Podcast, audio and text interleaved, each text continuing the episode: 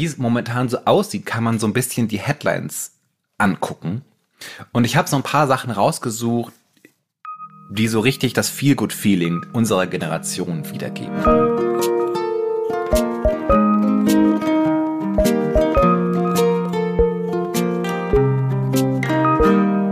Hallo, ihr wunderbaren, großartigen Menschen. Willkommen bei Hallo Hoffnung, dem Podcast, der sich manchmal einfach nur anfühlt wie eine gemeinschaftliche Panikattacke, die wir alle zusammen haben. Ich bin Stefan Finspielhoff. Ich bin Autor und Texter. Ich wohne in Berlin. Und bevor wir wirklich in dieser Folge in die absoluten Katastrophen hinabsteigen, möchte ich doch einen Moment evozieren, in dem ich sage, dass für mich der perfekte menschliche Zustand äh, darin besteht, äh, Musik zu hören, ein Buch zu lesen und Kuchen zu essen. Christiane, bist du bei mir? Ja, ich bin bei dir und ich habe gerade das mir alles bildlich vorgestellt, was das, das Glück für dich bedeutet. Mein Name ist Christiane Stenger, ich bin Buchautorin, Podcasterin und Gedächtnistrainerin, lebe in München und mein Glück kommt da auch schon ziemlich nah dran. Ähm, nur am besten noch das Ganze am Meer. Sehr, das, das wollte ich nicht machen, weil dann wäre es zu lang geworden. Aber theoretisch ah. sollte irgendwo ein Gewässer sein. Im genau, Übrigen, das, muss, könnte auch ein genau, See sein oder ein Fluss. Ja, ein Garten, genau. Das, ähm, das, das, das, das oder von einem Begriff dieser, des Glücks. Dieser kleinen äh, äh, Brunnen aus so Salzsteinen heraus, die man sich ins Zimmer stellen kann. Ja, das kann auch, ja, das könnte auch sein. Ihr lieben Menschen, so Im Winter geht das auch alles im Bett. Im Winter geht das auch alles ins Bett. Oh. Ihr lieben Menschen, ihr habt es vielleicht gemerkt, heute ist alles ganz, ganz anders. Nicht der Kuchen darf nicht ins Bett. Denn normalerweise ist es ja so, dass ich und Christiane uns immer abwechseln mit Folgen. Und aber die letzte Folge kam ja auch von mir. Aber heute war es eben so, dass wir zwei Folgen aufnehmen und ich so erzählt habe, dass meine Folge ziemlich grauenhaft und zerstörerisch wird, weil wir mal nochmal zur Abwechslung den Klimawandel betrachten. Mm, und sie hat gemeint, das findet sie aber total kacke, dass wir das dann als letztes machen. Und sie möchte für ihr eigenes Seelenheil lieber mit den grauenhaften News starten, um danach die andere Folge aufzunehmen von ihr, in der es mehr um Fun Facts und Hoffnung geht. Deshalb, ja, dann könnt ihr, ja, ja, dann könnt ich darauf einstellen, dass ihr dann quasi eine Woche schlecht drauf seid und dann wieder hochgepäppelt würdet. Aber ich glaube, Finn, so schlimm wird's gar nicht. Ich habe, ich habe ein gutes Gefühl, dass wir auch heute die Hoffnung finden würden und finden würden, werden, werden, sagt man, und alles gut werden wird am Ende. Also ich bin auf jeden Fall aufgeregt, freudig äh, aufgeregt und bin wirklich gespannt, wie das heute hier endet schlecht.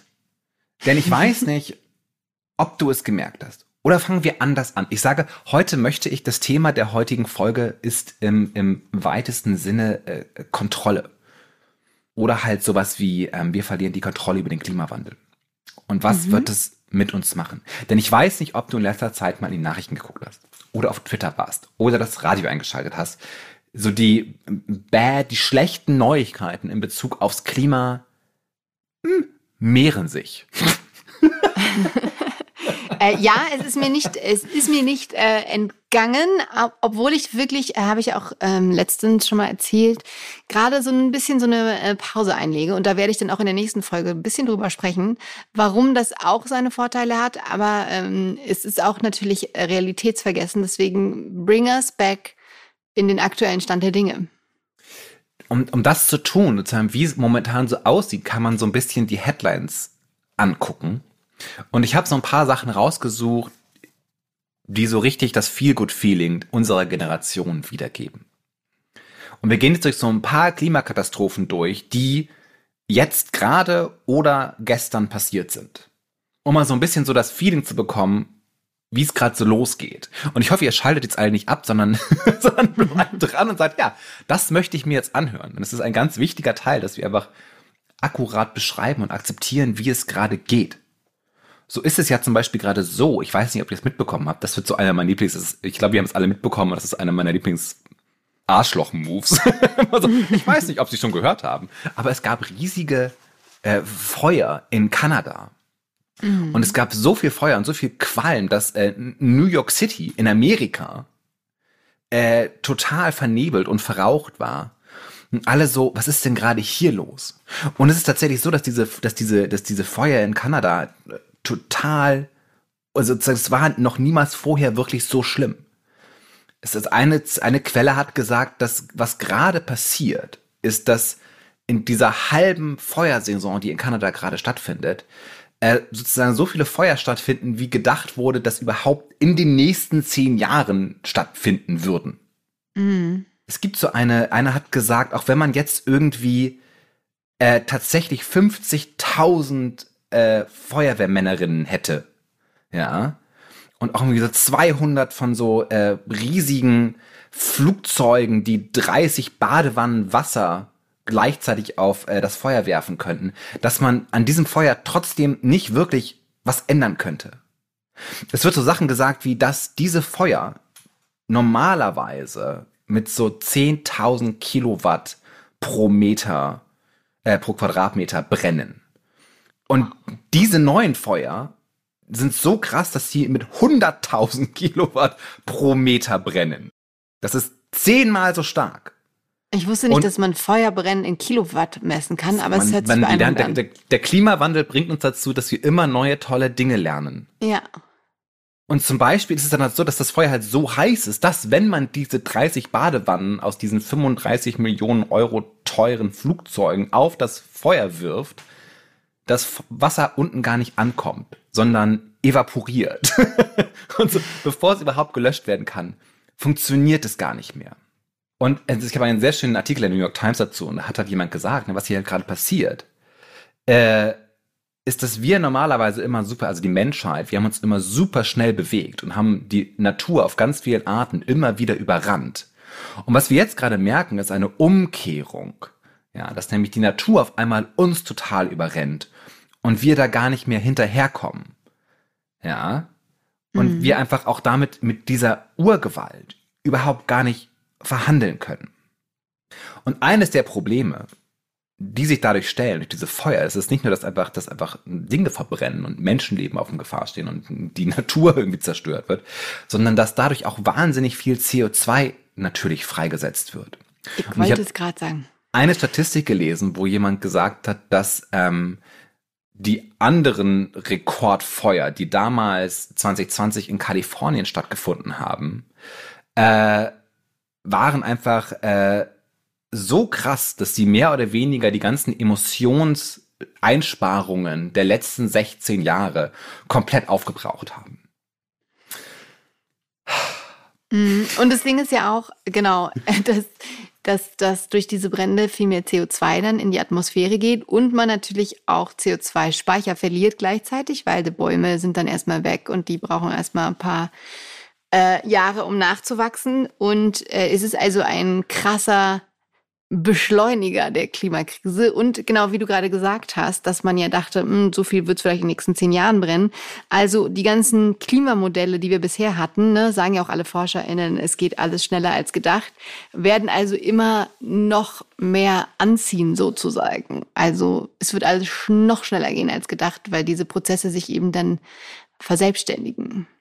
An sich selbst verstärkender Prozess. Jetzt habe ich, ich habe tatsächlich mehrere Artikel gelesen, wo dann so Forscher gesagt haben, na, dieser ganze Klimawandel, vor dem wir immer gewarnt haben, der ist jetzt einfach da. Mhm. Äh, das ist auch ähm, der äh, äh, äh, der UN-Chef Guterres hat auch äh, einfach gerade gesagt, äh, dass die Zeiten des der Klimaerwärmung vorbei ist und jetzt kommt äh, das, die Ehre auf Global Boiling, so dass sie einfach also globales Kochen. Das ist einfach, dass das einfach, dass alles so schlimm ist. Ähm, dass ich finde, Guterres findet sehr viele gute Worte. Äh, er ist aber der Beste. Man Jahren. kann ihm die ganze Zeit quoten. Er hat auch recht. Es ist jetzt rausgekommen, dass der Juli der heißeste Juli ever war, den wir jemals aufgenommen haben.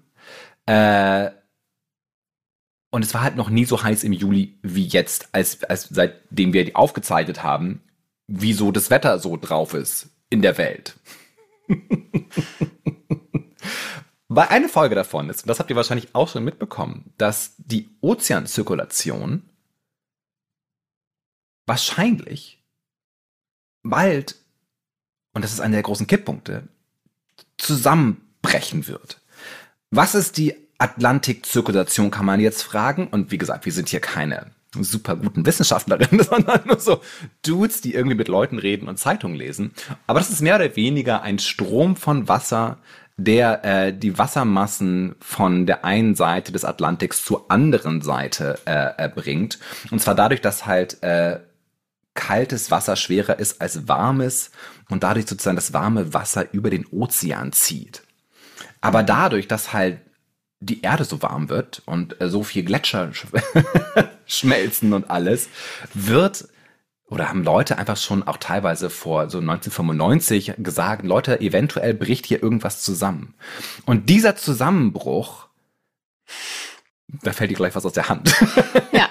steht eventuell kurz davor. Es gab jetzt gerade eine neue Studie, die gesagt hat, eventuell ist das schon 2025 so.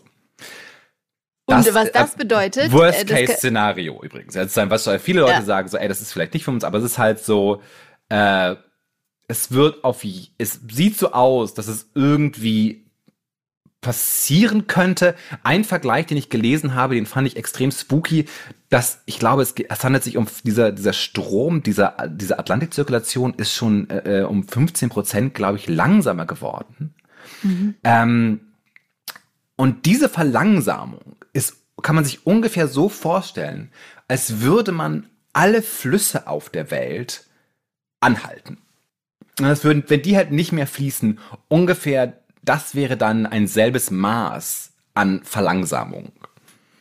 Mhm. Schwer vorstellbar irgendwie, das, das, zu vergleichen, aber es tut mir leid. Hört sich das ich habe mich auch an. vertan. Es ist nämlich so, als würde man alle Flüsse auf der Welt dreimal anhalten. wenn ich jetzt, wenn ich meine Notizen hier mir richtig angucke, es tut mir leid, dass ich äh, hier kurzzeitig ähm, falsche Informationen Also von der habe. Kraft her oder wie? Das ist ja. dreimal. Ah, okay. Und was passiert denn, äh, weißt du das auch, äh, wenn dieser Atlantikstrom anhält oder anhalten sollte? Viel. es würde sehr, sehr viel auf einmal passieren. Und wie gesagt, die Forscher sagen, man weiß es halt nicht genau. Und auch die Modelle widersprechen sich teilweise, weil es halt teilweise so filigrane kleine Daten sind, die da eingegeben werden. Und es kann halt super viel passieren. Ähm, was es bedeuten würde, ist, es, dass es, obwohl es global heißer werden würde, würde Nordwesteuropa würde sich wahnsinnig abkühlen. Einmal habe ich einen Vergleich gehört zu dem Film uh, The Day After Tomorrow von Roland Emmerich, wo äh, ich weiß nicht, ob ihr den gesehen habt, aber mehr oder weniger friert New York City innerhalb von wenigen Stunden komplett zu. Ähm, es würde in Europa deutlich heftigere Stürme und Unwetter geben. Äh, der ganze tropische Niederschlagsgürtel würde sich nach Süden verschieben. Äh, Trocken- und Regenzonen sind deshalb nicht mehr über den Landschaften und Ökosystemen, also sozusagen die ganzen Ökosystemen auf der Welt würden sich halt global sehr stark verschieben. Und wir würden halt eine ganz andere Lebensrealität für sehr viele Menschen auf einmal haben, auf die wir gar nicht vorbereitet sind und auf die wir gar nicht eingestellt sind. Es gibt auch sozusagen, ich habe auch gelesen, dass halt der, der, der, der Meeresspiegel dadurch steigen würde.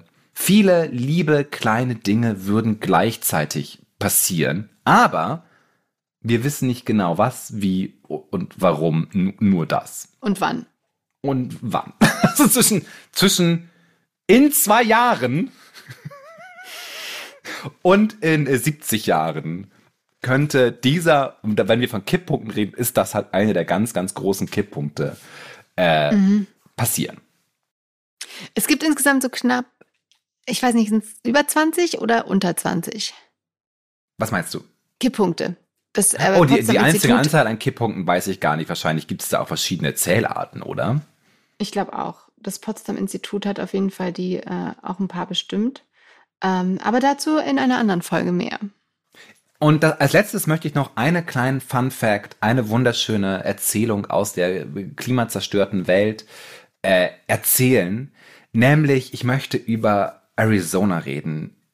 In Amerika ein Bundesstaat mit einer sehr großen Stadt, die heißt Phoenix. Und in Phoenix war es in den fast in den letzten 30 Tagen über 43 Grad heiß.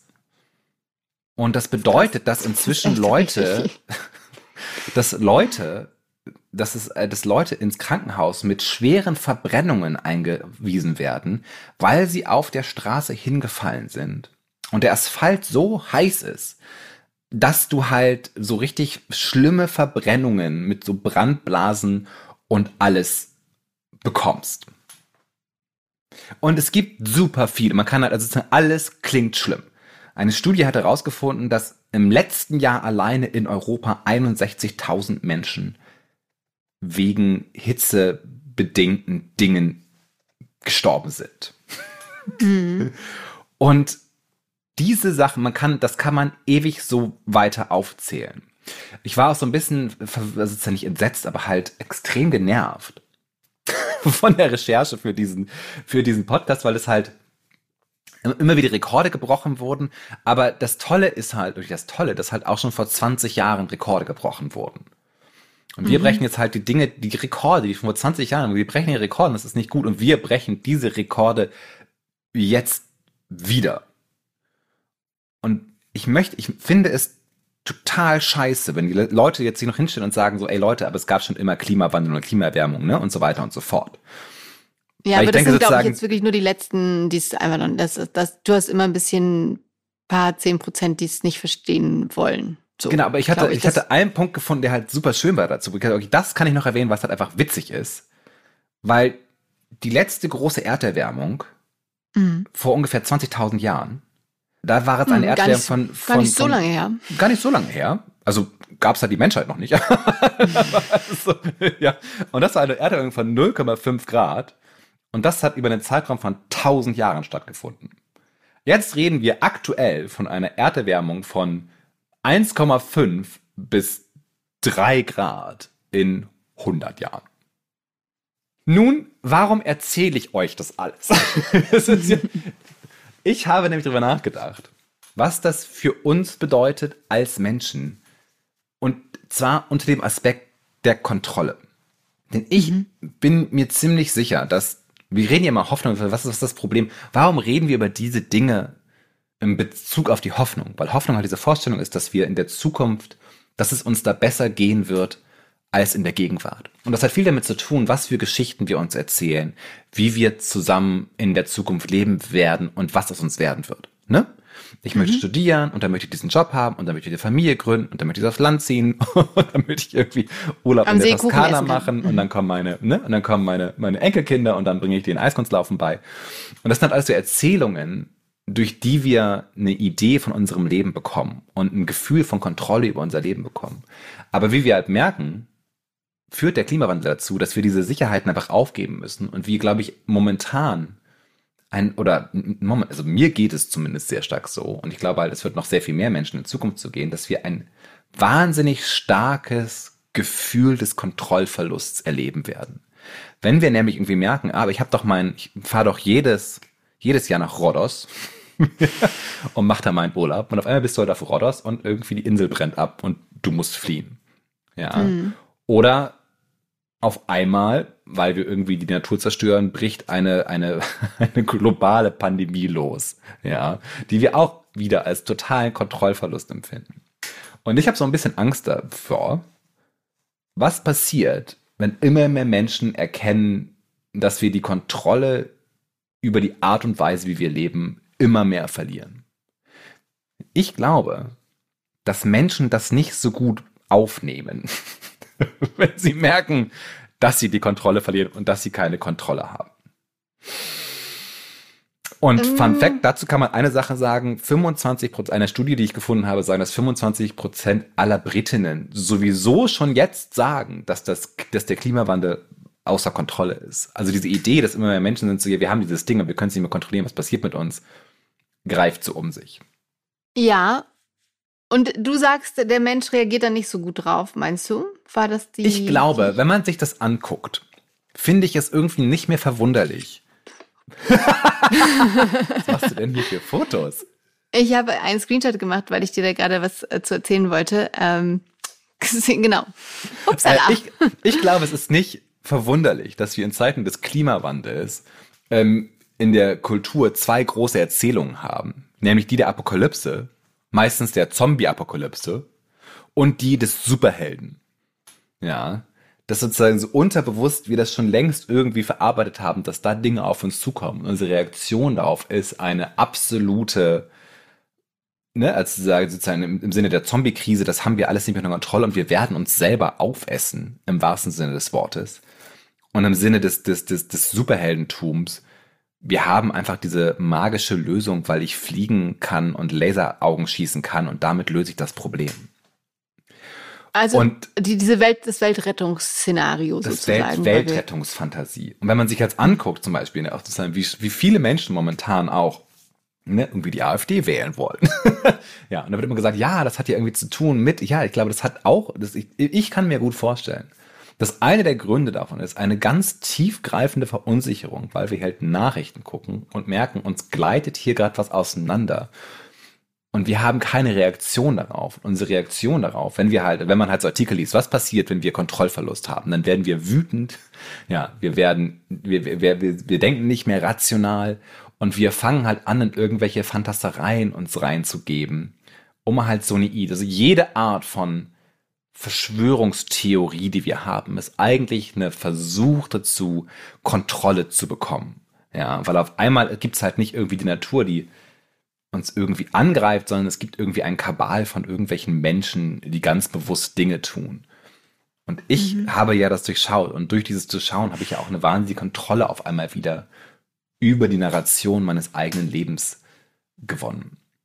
Also ja, auf deine Frage, ich glaube, der, das, das Gefühl des Kontrollverlusts, ob es jetzt bewusst wird oder nicht bewusst wird, katastrophale Folgen haben, wenn wir nicht offen damit umgehen.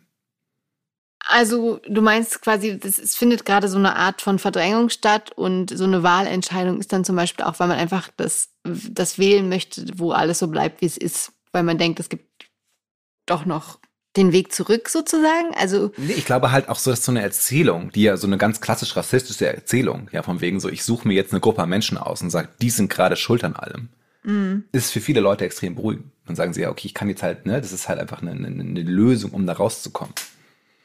Weil es ist ja ganz klar, wenn man sich so das, das Wahlprogramm der AfD anguckt, dann wird die halt keines der Probleme lösen. Aber sie findet halt Sündenböcke und baut mhm. rassistische und queerfeindliche und frauenfeindliche Narrationen auf und sagt, äh, wenn wir das angehen, haben wir kein Problem mehr. Wir müssen nur wieder maskuliner werden und dann verschwinden alle Probleme. Und das wird nicht passieren. Auf gar keinen Fall. Auf ich glaube, gar nein, ich, das, das ist, und ich, ich bin der fest überzeugt, dass das, dass das eines der Themen, über die wir halt noch nicht genug reden. Sagen, was passiert auf emotionaler Basis mit uns, wenn wir feststellen in 20 Jahren, dass wir irgendwie in Berlin das Wasser abgestellt bekommen im Sommer.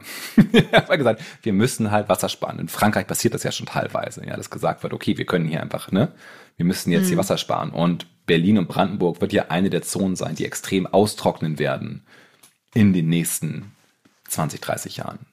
Schon jetzt ein Trockengebiet eigentlich. Oder siehst du das komplett anders? Nein, ich sehe das überhaupt, ich sehe das ähm, nicht anders. Ich bin einfach sehr gespannt, wie wir damit umgehen werden, wenn sich auf einmal alles ändert. Und das Ding ist einfach, dass wir uns, glaube ich, das alle immer noch nicht vorstellen können, aber dass das dann hier, da und dort auf einmal halt dann so sein wird. Und ich glaube, dieses Gefühl, so wie mit dem Ukraine-Krieg, mit dem Beginn, das ähm, furchtbaren äh, Angriffs Angriffskrieges von Russland, das war dann auf einmal, das passierte dann einfach und man denkt sich, hey, wie konnte das passieren? Und dann wird es eben so sein, dass auf einmal alles anders ist als davor und das hat, ähm, also diesen, dieses Schockding, äh, also man wird es einfach nicht fassen können, dass das alles dann, was passieren wird, wirklich passiert. Und wie man darauf reagiert, also vor allem war jetzt, also ich also vom Schockmoment ist es ähnlich, aber es ist natürlich krasser, weil es einfach dann nicht dich persönlich in deiner oder den jetzt in Deutschland uns nicht örtlich sozusagen getroffen hat, sondern nur die Nachricht alleine schon so schockierend war. Aber wenn das, wenn irgendeine Naturkatastrophe zum Beispiel oder was auch immer dann äh, passiert, einen trifft, das ist dann, glaube ich, so unfassbar. Und ich muss immer nur da an, an das Buch äh, von Rutger Bregmann denken. Ich glaube, ich habe dir schon öfter davon erzählt. Im Grunde Mehrfach. gut. Sehr, immer wieder gut. Ich weiß nicht, Genau. Äh, hast du das eigentlich dann, äh, hast du dir das mal angeschaut? Nein. Das ist so dein okay. Thema. Ich finde, wir teilen so auf, was für Bücher lese ich, was für Bücher liest du. Ähm, genau, und da geht es ja eigentlich auch darum, dass, dass er ganz viele Beispiele sucht, wo Menschen eben in, in extrem schwierigen Situationen eben gut reagieren und eher dazu neigen, sich gegenseitig in der Not zu unterstützen und eben nicht dieses ähm, der stärkste Sieg durchkommt. Aber wahrscheinlich gibt es für beide Variationen, wie der Mensch sich zeigt in Extremsituationen, Beweise. Ähm, ja, deswegen ist es äh, auf jeden Fall so, dass wir überhaupt keine Ahnung haben, was da auf uns zukommt. Das stimmt. Und wir wissen ziemlich genau, was auf uns zukommt. Genau. Wir wissen aber vielleicht total, nicht, aber wann. wir verdrängen. ja, genau. Aber wir sind sehr, sehr gut immer noch im Verdrängen. Und ich glaube, auch die, die tatsächlich, würde ich sagen, Entscheidungen äh, treffen über unsere Zukunft, äh, oder im Bundestag. Ich würde super gerne, das würde mich sehr wirklich interessieren, weil es gibt ja, das hast du auch schon mal bestimmt, äh, haben wir auch schon mal drüber geredet, diese ähm, Klimaräte gab es ja in den verschiedenen Ländern, wo dann irgendwie äh, 100 oder paar hundert Leute, ähm, so wie die Bevölkerung quasi abgebildet ist, zusammengewürfelt werden und dann die super viele Experten und Expertinnen anhören, wie sich eben, wie, die, wie der Stand der Dinge ist, was man alles tun kann.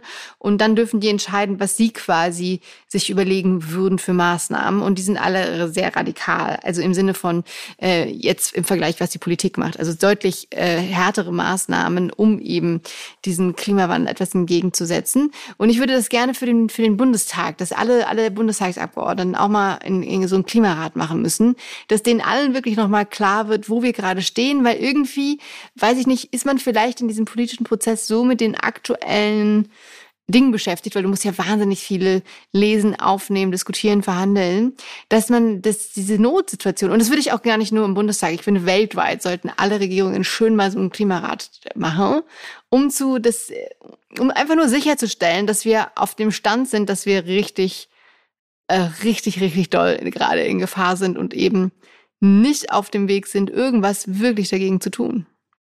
Ja, was hat Merz noch gesagt? Merz hat ja mal so kürzlich so ein Interview gegeben und gesagt, ja, aber die Welt geht ja gar nicht in den nächsten zehn Jahren unter und man könnte sich mm. ja schon ein bisschen Zeit lassen. Da wird man schon, da wird mir persönlich ein bisschen anders und ich bin so, mm.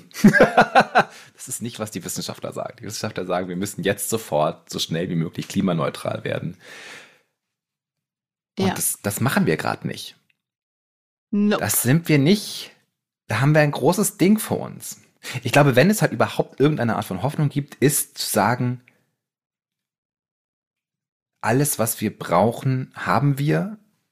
Alles, was wir tun müssten, könnten wir tun. Und Menschen Verrückte sind großartig, wir können tolle Sachen zusammen leisten. Es reicht, ja, das ist einfach Und was ich so faszinierend finde, darf ich noch da kurz reingrätschen, bevor du das dann vollendest, always, dein, always. dein Gesamtwerk? Ähm, weil du ja gesagt hast, wir hatten, hatten bisher die, die Oberhand gefühlt zumindest über die Natur und jetzt schlägt die Natur zurück. Also es war ja auch nur einfach eine Scheinmacht, die wir geglaubt haben zu haben. Aber das Absurde ist ja, dass wir in der Technologie nach den Lösungen suchen sozusagen für das Problem und die alle darauf warten, dass der CO2-Staubsauger irgendwie dann alles äh, aufsaugt und es rettet und äh, quasi Superman gleich doch noch alles gut wird. Hm. Aber das Absurde ist, dass die Natur auch unsere Lösung sozusagen parat hätte. Ne? Wir haben ja auch schon über Moore mal gesprochen, dass man ah, wieder. Was, also, das ist mein, das ja, ist mein und, Lieblingsfakt, alles, ja. Ja, und wie, also die Natur wäre bereit, äh, also würde sich anbieten, uns zu retten. Aber nein, wir wollen immer weiter und quasi durch weitere Zerstörung der Natur und, oder dann äh, auf wahnsinnige Weise auf diese, diese Heilsrettung wartend äh, einfach das nicht machen. Einfach, einfach, einfach weiter. Machen, einfach mal nix machen. Das ist, äh, ja, nee. Einfach mal zusammen die Welt retten. Wir könnten, wir wollen nicht. Das ist auch ein großes Thema, warum wir nicht wollen. Es hat viel mit Geld zu tun, viel mit, äh, äh, nicht Geiz. Was ist das Gegenteil von Geiz? Was ist Greed? Ist. mm, Moment Güte. mal. Nein, nein, nein, nein, nein. Dir, vielen Dank. Jesus Christ. Ah. Wir heute, das ist, es ist, es ist zu heiß im Was ist das Gegenteil von Geiz ist Gier? Ja. Ja. Okay. Das ist nicht das Gegenteil, aber ich habe halt nur, es ist halt Gier und Geiz, weil was ist so, das sind ja sehr ähnliche Worte. Mein Gehirn, mhm. ich musste an Gordon Gecko aus äh, äh, äh, Wall Street denken. Alles ist schlimm. Eventuell geht die Welt unter in den nächsten 70 Jahren. Das sagen uns die Wissenschaftler. Naja, die Welt. Das ist ja auch immer fe- fehlerhaft, das zu sagen, die Welt. Da bin ich aber, da ja bin, ich, da bin ich, das, das ist so eine Feinheit, wo ich so sage, Leute, für uns Menschen, wenn wir nicht mehr da sind, ist die Welt untergegangen. Man kann ja auch sagen, du, Ja, bist meine Welt. Und wenn du nicht mehr da bist, ist auch meine Welt untergegangen. Das ist so eine Feinheit, wo ich sage, Okay. da bin ich anders gepolt. Wenn ich Welt meine, meine ich unsere Existenz. Wenn wir dann alle in 100 Jahren in, in, in, äh, in Höhlen sitzen, äh, dann würde ich auch schon sagen, da ist die Welt untergegangen.